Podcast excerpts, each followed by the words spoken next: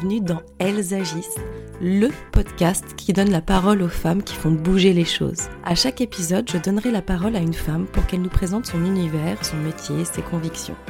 Ce sera aussi l'occasion pour elle de nous parler d'un sujet en particulier qu'elle affectionne ou qu'elle souhaite nous présenter. Ce sont des femmes inspirantes qui nous poussent à nous interroger, à réfléchir, à avancer. Et moi, à chaque fin d'épisode, je suis vraiment motivée pour agir et j'espère que ça sera pareil pour vous. Mon invitée du jour est une vraie slasheuse, à la fois journaliste, podcasteuse, professeure de communication, auteur. Carrie ne se laisse pas porter par la vie, elle sait au contraire rebondir et faire les choix quand il le faut. Alors, vous vous en doutez peut-être, avec une femme aussi plurielle, nos sujets dans cet épisode ont été variés. On a retracé son parcours évidemment, mais aussi comment le podcast est arrivé dans sa vie, comment elle a eu des révélations, qui et quels moments ont donné du sens à sa vie. On va parler de féminité, de maternité, euh, d'implication, d'éveil des sorcières et d'humanité aussi.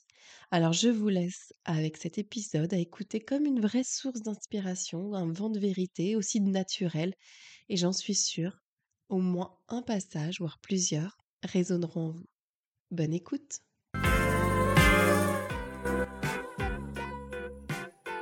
Salut Carrie Bonjour Émilie, comment tu vas? Écoute, moi je vais très bien. Ça, c'est le réflexe de la podcasteuse qui pose la Ah question. pardon J'adore. En fait, c'est moi qui vais te qui vais t'interviewer, tu ne le sais pas encore Émilie.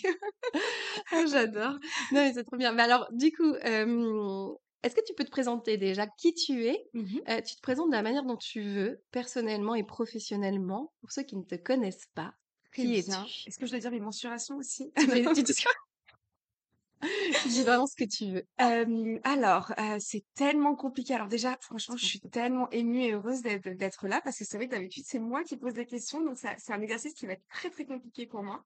Mais, heu, mais merci de m'offrir, de m'offrir ce micro et ce moment. Alors, je suis ce qu'on appelle une slasheuse. Donc une slasheuse, en fait, c'est une personne qui cumule un petit peu, plusieurs, étiquettes, plusieurs fonctions. Mais en vrai de vrai, j'ai vraiment l'impression qu'il y a un fil conducteur commun dans tout ce que je touche.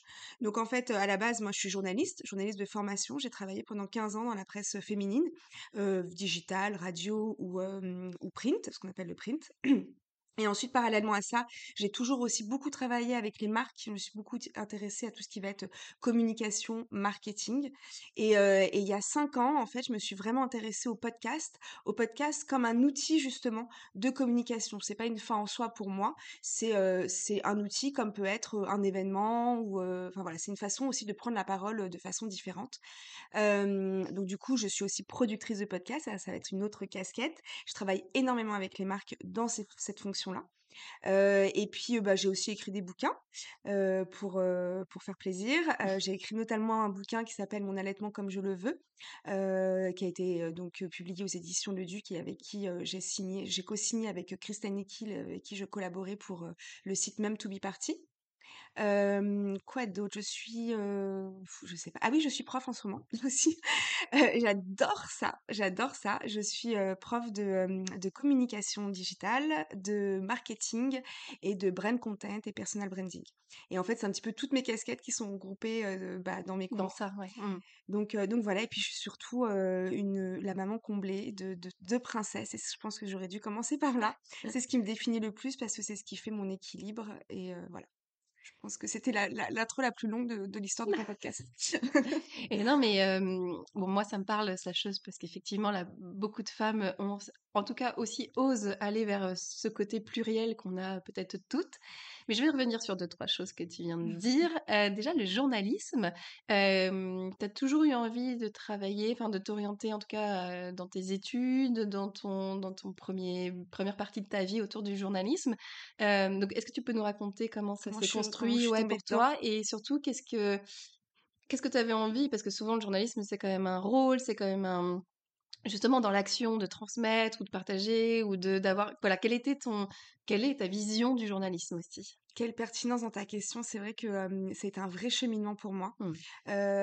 Alors donc quand j'étais toute petite, moi j'ai toujours posé beaucoup de questions en fait, heu, mais je suis de celles je suis de celles qui, dérangent par les questions depuis que je suis toute petite. J'ai une curiosité qui est, hem, qui est insatiable et ma mère me disait toujours, «Ma fille, c'est trop» enfin, je veux dire quand elle avait des copines qui venaient à la maison et tout, j'étais, j'étais indélicate, hein, des fois, hein. J'avais besoin de savoir, de Mmh. comprendre et elle me disait: «De toute façon, toi tu vas finir soit journaliste, soit concierge». Alors, je ne dénigre pas du tout les concierges, mais comme je suis pas quelqu'un de matinal, heu, sortir les poubelles à 6:00 du matin, je me suis dit que ça allait pas être la meilleure option pour moi.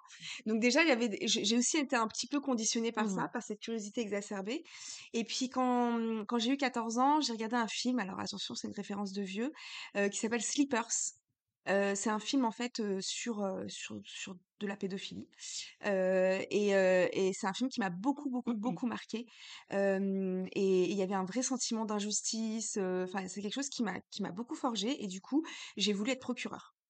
Heu, j'ai tellement j'en ai fait une obsession que j'allais à 14 ans, j'allais toute seule au tribunal de Bobigny le mercredi et j'assistais à des audiences, si bien que j'ai un petit peu tapé dans l'œil d'un d'un d'une procureure, qui qui au bout de la 5 ou 6e fois, Oui, il s'est dit: «Mais demandait, qu'est-ce heu: qu'elle fait «Qui est là?» cette gamine de ouais. 14 ans qui vient assister à des audiences alors qu'elle connaît personne?» et je lui ai dit que je que je voulais être procureure, que j'avais donc du coup, elle m'a elle m'a vraiment chapeautée et j'allais avec elle aux audiences, à huis clos, j'avais même eu le plaisir, de, mmh, de manger avec, les magistrats dans leur cantine et tout, genre j'étais mais, comme une dingue Ouais. et et finalement, j'ai pas fait, j'ai pas pu faire procureure vraiment parce qu'en fait, c'était beaucoup d'études et ma vie personnelle à ce moment-là ne me permettait pas de m'engager sur, au moins minimum 9 années d'études avec l'école de la magistrature à la fin, avec un enfin franchement, c'était un c'était un cursus qui était, qui était très, très exigeant et on n'avait pas le droit de redoubler une seule fois. Enfin, il y a qu'une seule fois que tu peux redoubler dans ton cursus.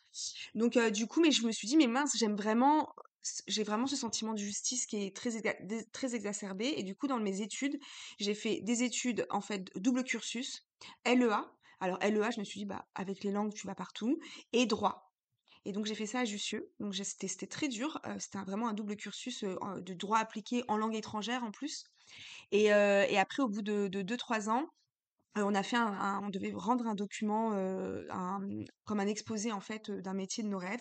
J'ai fait sur le journalisme. J'ai rencontré des gens du Canard enchaîné, Le Monde, à l'époque de Edoui Plenel Mmh et mh. cetera, heu et j'étais complètement subjuguée et j'ai dit: «Mais en fait, bah oui, c'est sûr que c'est ça que je veux faire». Donc ensuite, j'ai fait une école de journalisme et après ça s'est enchaîné. Ça s'est enchaîné. Mmh. J'ai fait mon école de journalisme et et j'ai fait mes 1ers stages. Alors j'ai pas fait des stages, avec, des dans des médias très renommés. Je voulais je voulais vraiment, aller dans des structures plutôt familiales pour pas faire le stage photocopieuse, et donc du coup, très vite, heu, même en étant stagiaire, j'ai écrit mes 1ers articles et j'ai été publiée.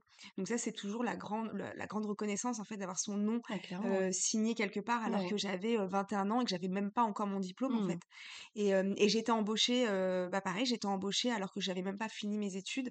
Donc j'avais ma carte de journaliste stagiaire alors que j'avais pas encore mon diplôme de journaliste, et donc j'ai compris que c'était vraiment, bah, plus qu'un job pour moi, c'était une vocation et et aujourd'hui, enfin, c'est une telle fierté pour moi, c'était un une fin en soi, hein, d'être journaliste. Il y avait pas d'autre option. C'est vraiment une vocation. Mmh mh. J'ai jamais, heu, rechigné à aller au travail. Je me suis j'ai jamais, heu C'était même pas un travail, c'était jamais un travail. C'était, heu, c'était une passion rémunérée, en fait. Mmh.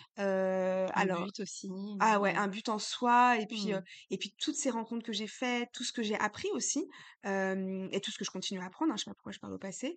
Tout ce que je continue à apprendre, en fait, c'est bah, ça continue à à assouvir cette curiosité maladive que j'ai, et qui qui des fois me fatigue, hein. J'aimerais bien, ne pas chercher à trop comprendre mais mais du coup, j'ai de la chance de rencontrer des gens fabuleux j'aurais aimé Mmh. faire toute ma vie, heu, journalisme, mais il y a une nécessité économique. En fait, comme j'étais journaliste presse, Ouais. j'étais pas du tout dans les médias vidéo parce que je je je quand j'étais en en école de journalisme, c'était un média avec lequel j'avais pas d'affinité, enfin moins d'affinité et donc du coup, bah, j'ai j'ai pas eu le flair, hein, j'ai pas eu Mmh. le très bon flair et pour moi, c'était l'écriture. Après, j'ai toujours aimé écrire, donc du coup, naturellement, je me suis dirigée vers l'écriture et en fait, il y a une réalité, c'est qu'en fait, en France, enfin en France, même dans le monde, hein, je pense, bah, les gens consomment de moins en moins, de médias, print, de magazines, donc du coup, il y a une digitalisation de ces médias Et la digitalisation a aussi euh, euh, bah, provoqué une, une paupérisation fait du, métier parce qu'on est beaucoup moins bien payé. On était on est payé la moitié euh, de nos piges. Moi j'ai toujours été freelance, hein, donc du coup on parle en pige. Donc j'ai eu du mal aussi dans ma transition. Aujourd'hui, j'adore travailler pour, le web, mais j'ai eu du mal dans ma transition à travailler pour du, à écrire pour du référencement et non plus euh, pour euh, vraiment bah, le- la vocation première, c'est-à-dire pour le message. Mmh. C'est-à-dire qu'il y avait, il y a- on a, on avait beaucoup de formations. J'ai travaillé pour Mondadori, donc des groupes comme Femmes Actuelles, Gratia. En fait, dans le brief, on nous demandait des mots-clés, du référencement, etc. Et du coup, quand tu es une journaliste puriste comme moi, ou qui a été élevée, Mmh. éduquée, et j'ai été éduquée, et, et j'ai étudié comme ça. On- à l'époque, moi, on, on, on nous élevait pas autour des hashtags. Bien sûr. Mmh. bah du coup ça a été un, un vrai un vrai challenge pour nous parce qu'on avait l'impression bah, d'être dirigé de d'avoir une pauvreté dans notre contenu de perdre en qualité aujourd'hui je comprends les bénéfices parce qu'on est dans une transition et on est obligé donc je donne même des cours sur ça donc c'est ça le Ouais. comble mais il y a eu une petite une petite Mais tu as vécu la transition, en fait, ouais. ouais Tu l'as ah oui oui vécu, oui en oui fait. Tu une génération qui a vécu la ah ouais le changement du métier de journalisme, et de l'éclosion aussi des influenceurs et oui Euh, ça a été très dur pour nous les et des blogs journalistes aussi, parce que les blogs ont eu aussi une vocation, à un moment, Mmh, à transmettre des infos, des messages et cetera, qui étaient même plus lus, peut-être même encore maintenant, enfin, que la oui presse oui. et cetera. Donc il y a oui, il a fallu prendre un virage à un moment, quoi. Et puis ça a été de la frustration pour nous les journalistes, où quand on allait aux événements presse, où d'habitude, bah, c'était pour nous, heu, ces événements presse qui on en fait, les événements presse, c'est quoi? Ce sont des des, mmh, des moments où les marques convoquent des journalistes pour, parler d'un produit, pour qu'ensuite, nous, on puisse transmettre et on soit le relais, donc de l'expérience qu'on a vécue autour du produit. Et donc, bah, de plus en plus, moi, j'ai Mmh. vécu les prémices où, où il y a commencé à avoir des gens qui étaient non journalistes, qui venaient quand même aux événements, donc les, les blogueuses, les youtubeurs, et qui n'avaient pas forcément euh, de la connaissance du produit, euh, ni, euh, ni la connaissance même Mmh. des ingrédients, ou enfin des, c'est-à-dire des vraies connaissances. C'est-à-dire que nous, on est quand même formés à parler d'un produit autre que le packaging ou de dire j'aime ou j'aime pas. Et donc du coup, on, on, côte- on a commencé à côtoyer. Alors c'est plus le cas. Hein, je suis vraiment pas en train de cracher sur sur les influenceuses parce qu'aujourd'hui il y a des y y y a gens qui sont très très éveillés, éduqués, et qui sont passionnés.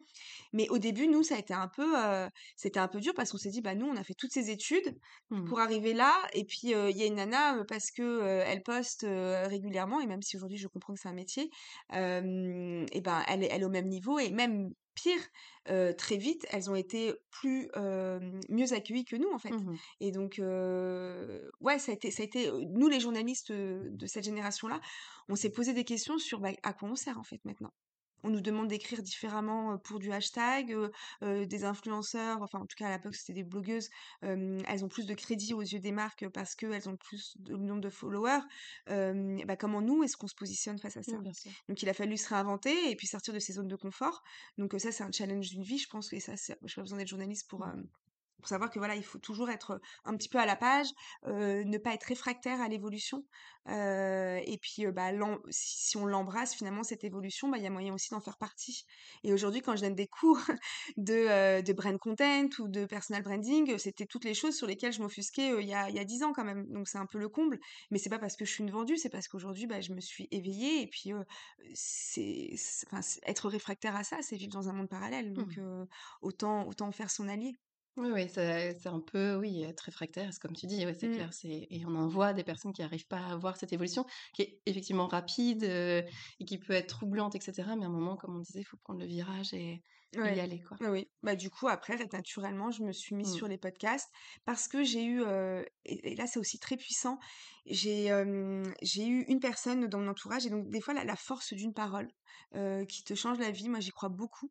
Et, et donc, j'avais cette amie qui me demande, mais donc, qu'est-ce que tu fais dans ta vie et tout? Je dis, bah, je suis journaliste, ok, t'es journaliste pour quel média?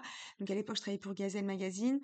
Et, ça faisait 12 ans et il tombe des nues, il me dit: «Mais attends, ça fait 12 ans que tu es journaliste pour Gazelle Magazine et tu tu pas évolué dans au sein du magazine?»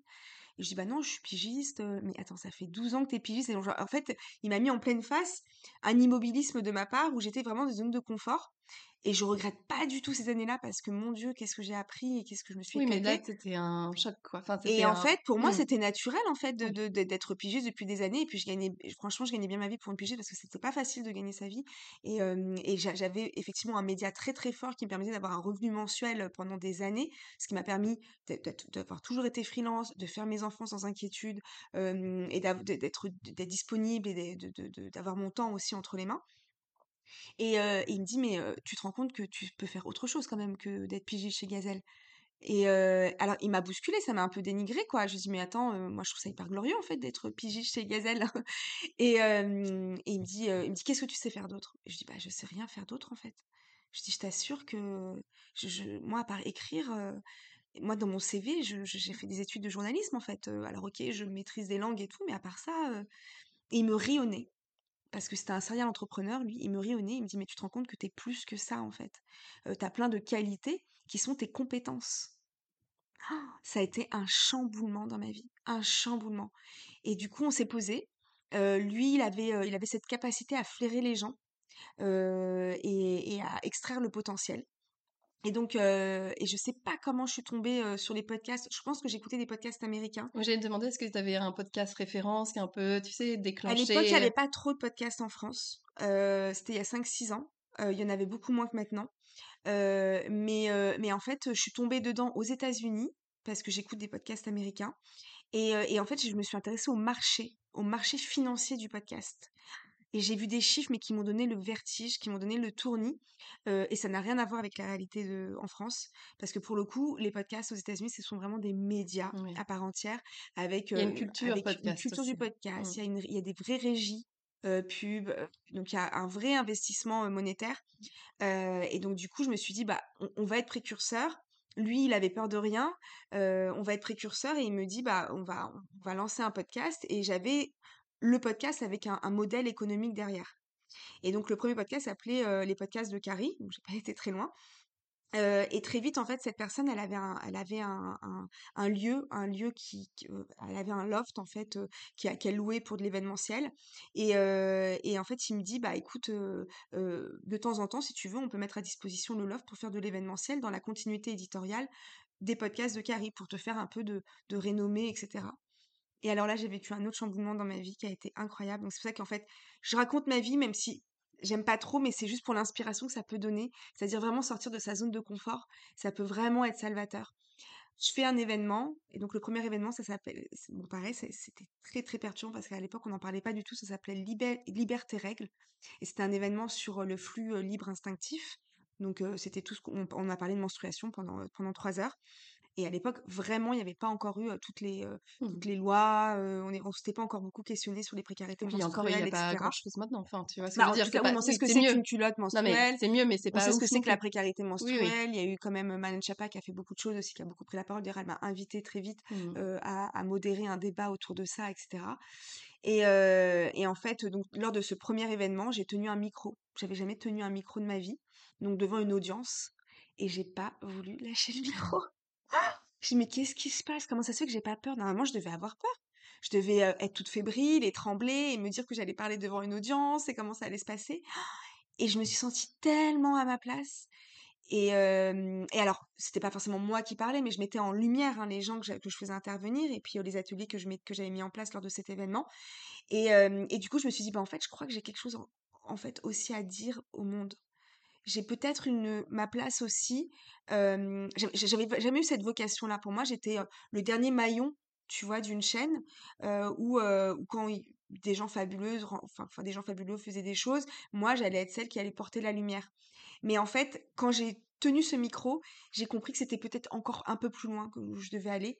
Et, et donc, c'est là où j'ai eu envie aussi bah, de devenir entrepreneur, d'investir, de d'oser de sortir de ma zone de confort, ne pas avoir peur aussi, d'avoir de l'audace.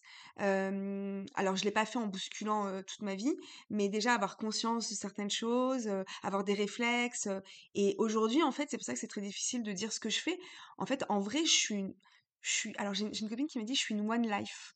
One Life, en fait, c'est je suis une kiffeuse de la vie. En fait, demain, tu me dis, viens, on investit dans des pommes de terre sucrées je te dirais why not? Si c'est un business en fait et c'est pas de l'opportuniste en fait si on s'éclate c'est ça me va en fait. ouverte à, à, toutes les opportunités etc et je pense que ça c'est vraiment ce que tu nous nous expliques là dans notre échange c'est que tu rebondis tu évolues quelque chose qui est acté et qui est qui dans l'actualité n'est pas forcément le futur ton futur en tout cas ouais. en termes d'évolution de changement moi, j'aimerais bien qu'on parle aussi de ton travail autour de la maternité, Mmh. de ce qui te, voilà, de, ce que tu as envie, ton, ton podcast aussi, qui, met en avant tout ce domaine qui, Qu'est-ce qui a été le déclic? Est-ce que c'était tes grossesses, ta propre expérience? Qu'est-ce qui et là, est-ce que tu mêles aussi un peu tout là, je pense, le journalisme, Ah oui. la maman que tu es, Mmh l'entrepreneuse?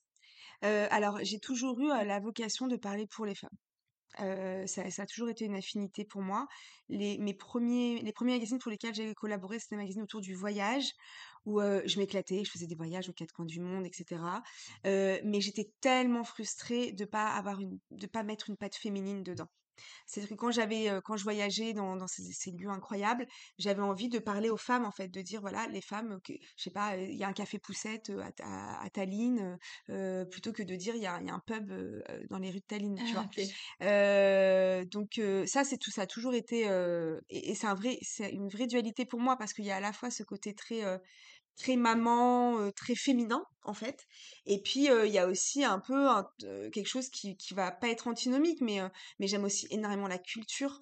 Et donc ça, c'est pas forcément féminin, tu vois? J'aime aussi j'ai aussi certaines convictions, j'ai certains, combats, sociétaux, qui sont pas de l'ordre du féminin non plus et et les gens peuvent penser que comme je peux parler pendant 20 ans, mais vraiment 20 heures d'un mascara, je peux on peut faire un podcast entier sur un mascara, on peut imaginer que du coup, bah, j'ai une appétence pour les sujets un peu légers, que, ça me dérange pas du tout. D'ailleurs, pour moi, la la beauté n'est pas futile et n'est pas légère. Mais du coup, on n'imagine pas que je peux aussi avoir des vraies vocations, des vrais combats, enfin donc du coup, il y a toujours Plus ces voilà, plus vrais engagements. affirmée Donc il y a toujours cette dualité un petit peu, Mmh. un petit peu en moi. Maintenant, du coup, bah, de façon naturelle, j'ai très vite travaillé pour des magazines féminins. Je me suis je je m'éclate. Je m'éclate à à parler, franchement, à parler produits, à parler capillaires, à parler skincare, à parler, nouvelles technologies, et puis après Oui, c'est effectivement au-delà de la maternité, c'est de la féminité, en fait. ah ouais, ouais, ouais, vraiment tout ce qui tout touche aux femmes et alors je pense pour avoir, travaillé un petit peu sur sur ces questions-là, alors j'ai été j'ai été élevée par des femmes, donc les 2 personnes vraiment qui ont marqué ma vie, c'est ma mère et ma grand-mère et c'était des femmes très, très, très, très fortes, mais alors très fortes, qui m'ont énormément transmis et même des rituels de beauté et cetera et en fait, tout à l'heure, tout au début, je te disais, finalement, il y a y a quand même un fil conducteur dans tout ce que je touche et mon fil conducteur, je l'ai trouvé, c'est vraiment la transmission. Alors, soit je transmets ce que moi j'ai en moi, soit je suis ce vecteur qui va transmettre pour les autres. C'est-à-dire que, par exemple, toi, demain, tu vas, on va se parler et je vais transmettre ce que toi, tu m'auras appris. Euh, et en fait, pour moi, la, la féminité, euh, la femme, c'est euh, la prêtresse de la transmission. Et, et j'ai lu aussi un livre qui m'a énormément éveillée qui s'appelle L'éveil des sorcières de de Ka Katia Katia. Ouais. et ce film, il m'a, enfin ce livre pardon, pourquoi je dis film? Ah peut-être que c'est, heu Bah, c'est son futur, ah voilà. peut-être, On lui on lui proposera.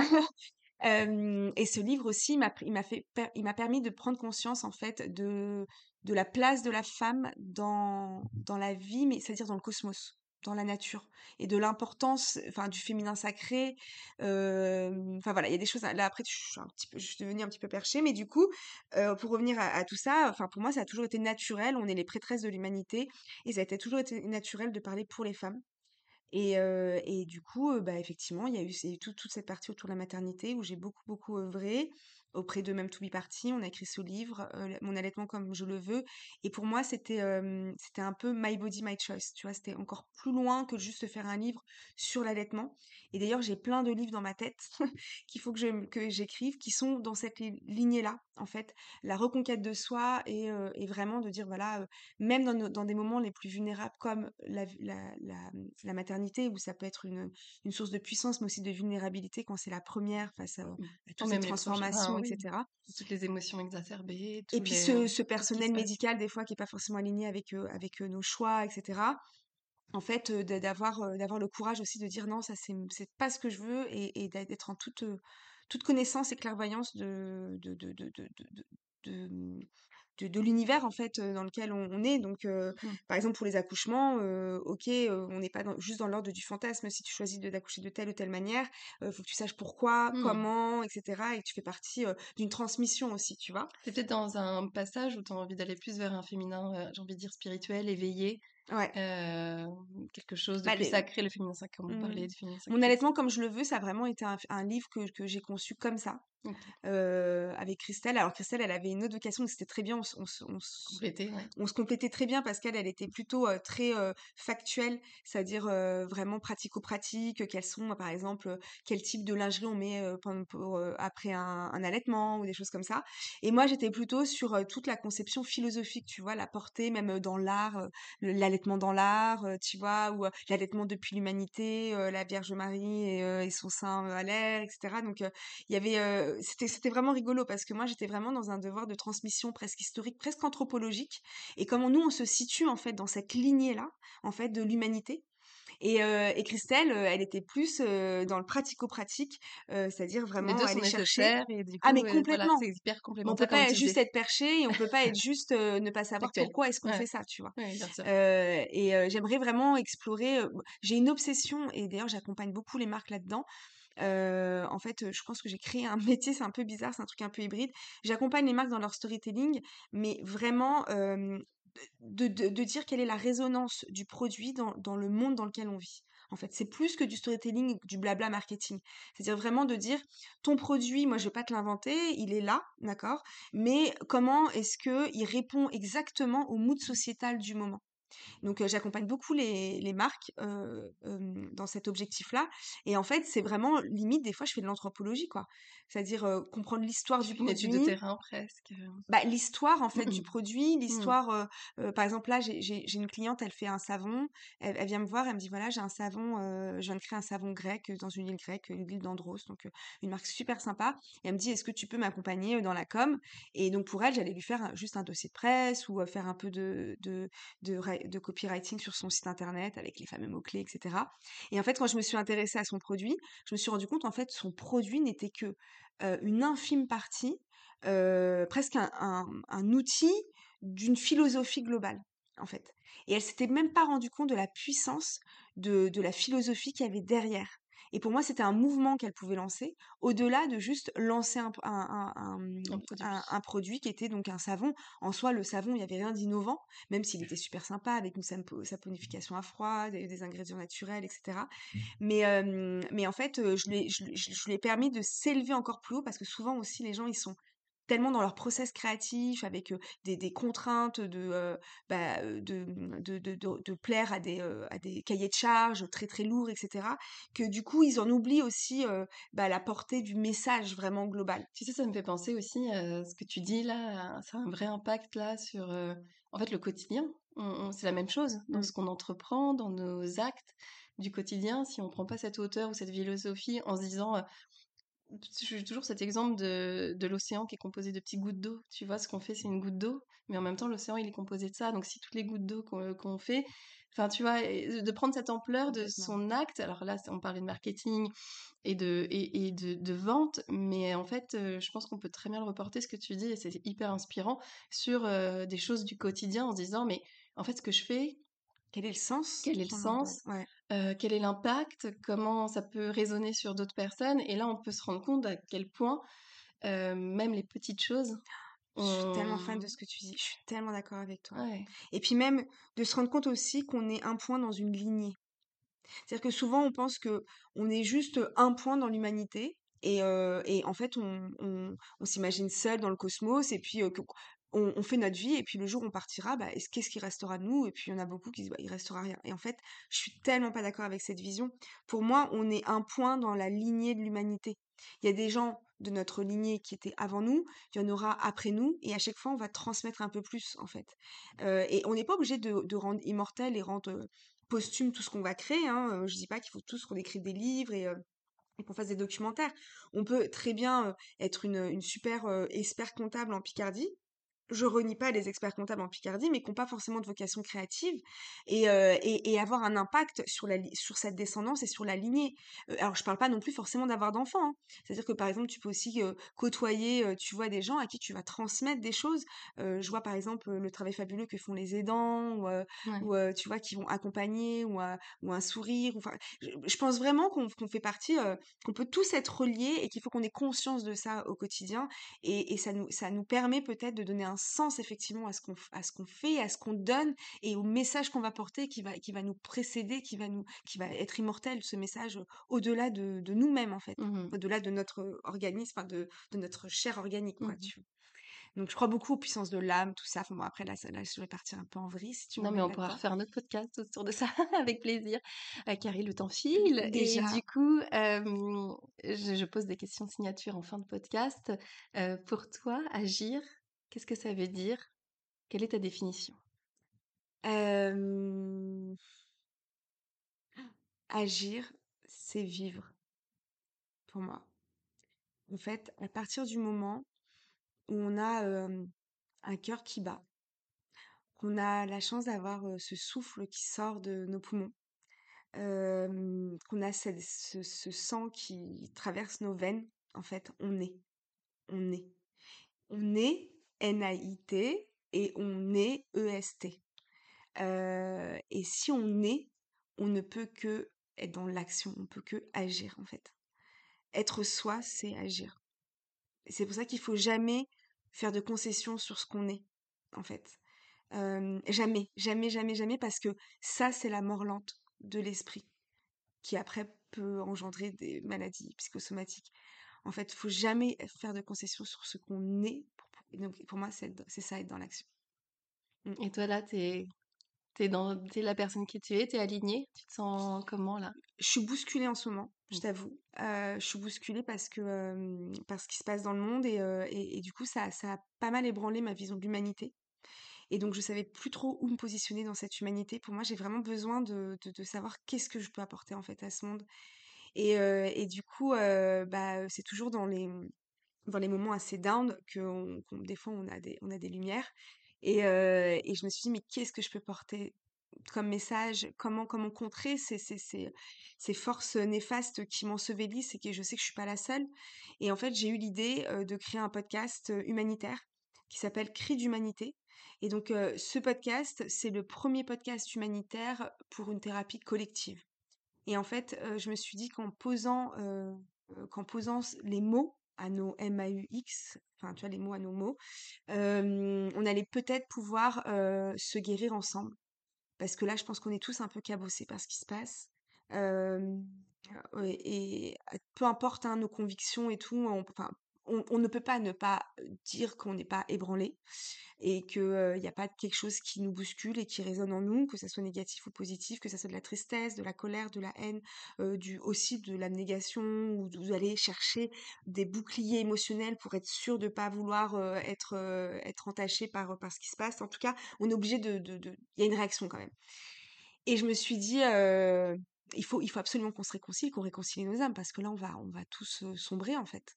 Et je l'ai fait pour moi. Au début, c'était égoïste parce que j'avais besoin de renouer le contact avec, enfin, de renouer la parole parce que j'ai été dans un mutisme absolu pendant un moment. Et en fait, ça me fait du bien et j'ai l'impression que vraiment ça va faire du bien parce que les gens qui portent ce podcast sont assez incroyables. Donc c'est vraiment un, un podcast ouais, à visée humanitaire. Et je dis humanitaire parce que euh, je ne vais Mmh. jamais demander une seule rémunération. Pour moi, c'est quelque chose, un pro bono, quoi. C'est un truc complètement à part que je fais pour laisser une trace dans le monde et, et aider et être cette main tendue. Et à côté de ça, j'ai mon podcast à moi, qui est mon bébé, mon média, euh, qui s'appelle le Carré Show. Et le Carré Show, c'est euh, là, c'est là la, la seconde, la minute, la minute pub. On est d'accord Et le Show, Ce c'est ce euh, ce ce cette émission, cet cet épisode est à toi. Tu fais ce que tu veux. le Carré Show, c'est le, le premier podcast en version talk show qui parle de beauté, maternité et intimité en toute liberté. Donc je pense que c'est c'est bien que je l'ai dit, je l'ai dit à la fin parce que je pense que je résume tout ce que je viens de dire. Ouais, c'est clair, Et donc ce podcast, c'est moi. c'est ton tout, bébé. tout ce que j'aime. J'ai envie que les gens, j'ai envie de faire du bien aux gens Mmh. en fait. J'ai vraiment envie de faire du bien aux gens. Ouais. Quelle belle, quelle belle initiative et quelle belle envie, hein. Si tout le monde, disait ça comme ça et que en plus ton regard et ton sourire que les gens ne verront pas mais qui vont ressentir, c'est sûr, ça serait, bah, déjà une belle peut-être plus belle humanité. J'ai une dernière, dernière question et là, je vais te demander qu'une personne parce que je sais que tu vas me dire: «Il y a trop de femmes». En fait, dans Elles agissent, j'aime connaître les femmes inspirantes de mes femmes invitées et potentiellement une femme qui pourrait passer au micro. Donc, est-ce qu'il y aurait une femme qui t'inspire au quotidien, qui est, qui est dans l'action, qui pour toi représente Elles agissent? Mais attention, Carrie, une femme. Parce que je sais que tu allais me répondre, j'en ai 10 millions. Parce qu'avant d'allumer le micro, bon, je pense qu'on a fait une liste de je ne sais pas combien de femmes. Mais là, spontanément, et ça n'écartera pas les autres, mais en tout cas, voilà, qui, à qui tu penses, ça serait qui et pourquoi? Alors, c'est pas une personne, hein, c'est une femme. Une femme. Je ne n'interviewe que des femmes, mmh. pour l'instant. C'est très bizarre ce que je vais te répondre. Hein. Très, très bizarre. La femme, ou plutôt la jeune fille, qui m'inspire en ce moment, c'est ma fille. Ah. Vraiment. C'est un être d'exception. Elle a tellement de talent. elle a 12 ans, mais, mais c'est une source d'inspiration. Mais c'est très bizarre parce que j'imagine que elle plus tard, elle dira bah, c'est ma mère qui m'inspire. Donc normalement, c'est plutôt ça. J'aurais pu te dire ma mère, ma mmh grand-mère, ou des femmes effectivement incroyables de mon entourage. Mais, mais là, ma fille, c'est une grosse claque quand je la vois grandir c'est vraiment un être qui m'inspire mmh. ouais, j'aurais pas d'autres personnes en ce moment dans ma tête. Ouais. Et non, ça me parle. Moi, j'ai interviewé ma fille hein, dans Elsa Gis, vrai, euh, qui a 7 ans, et elle m'a dit l'autre jour qu'elle a encore des choses à dire. Donc, tu vois, j'apprends aussi beaucoup d'elle et je te suis totalement. C'est tellement important mmh. cette génération-là. On est, on est leur guide. Alors, pas forcément qu'on soit mère ou pas, hein. c'est-à-dire que nous, les adultes, on est les guides de cette génération-là qui grandit dans un milieu un petit peu, un petit peu différent. Je sais pas s'il est mieux, pas mieux, je sais pas. mais mais j'ai beaucoup d'espoir. J'ai beaucoup d'espoir quand je vois des, des êtres comme, comme ma fille, où j'ai pas eu la chance de rencontrer la tienne mmh encore. Mais j'ai de l'espoir il faut que l'humanité, elle se construise avec ça. Quoi. Mmh, Merci Carrie. Merci à toi. Merci. À très vite. À très bientôt. Merci pour ce que tu fais. J'espère que cet épisode vous a plu. Merci d'avoir pris le temps de l'écouter. Et n'hésitez pas, si vous avez aimé, à le partager, à le commenter, à faire vivre la communauté Elsagis. Je vous retrouve très vite pour un nouvel épisode. Et n'oubliez pas que des lives sont aussi disponibles sur mon compte Instagram emily.b et que vous pouvez aussi retrouver toutes les informations de l'épisode sur le site du podcast www.elsagis.com. À très bientôt.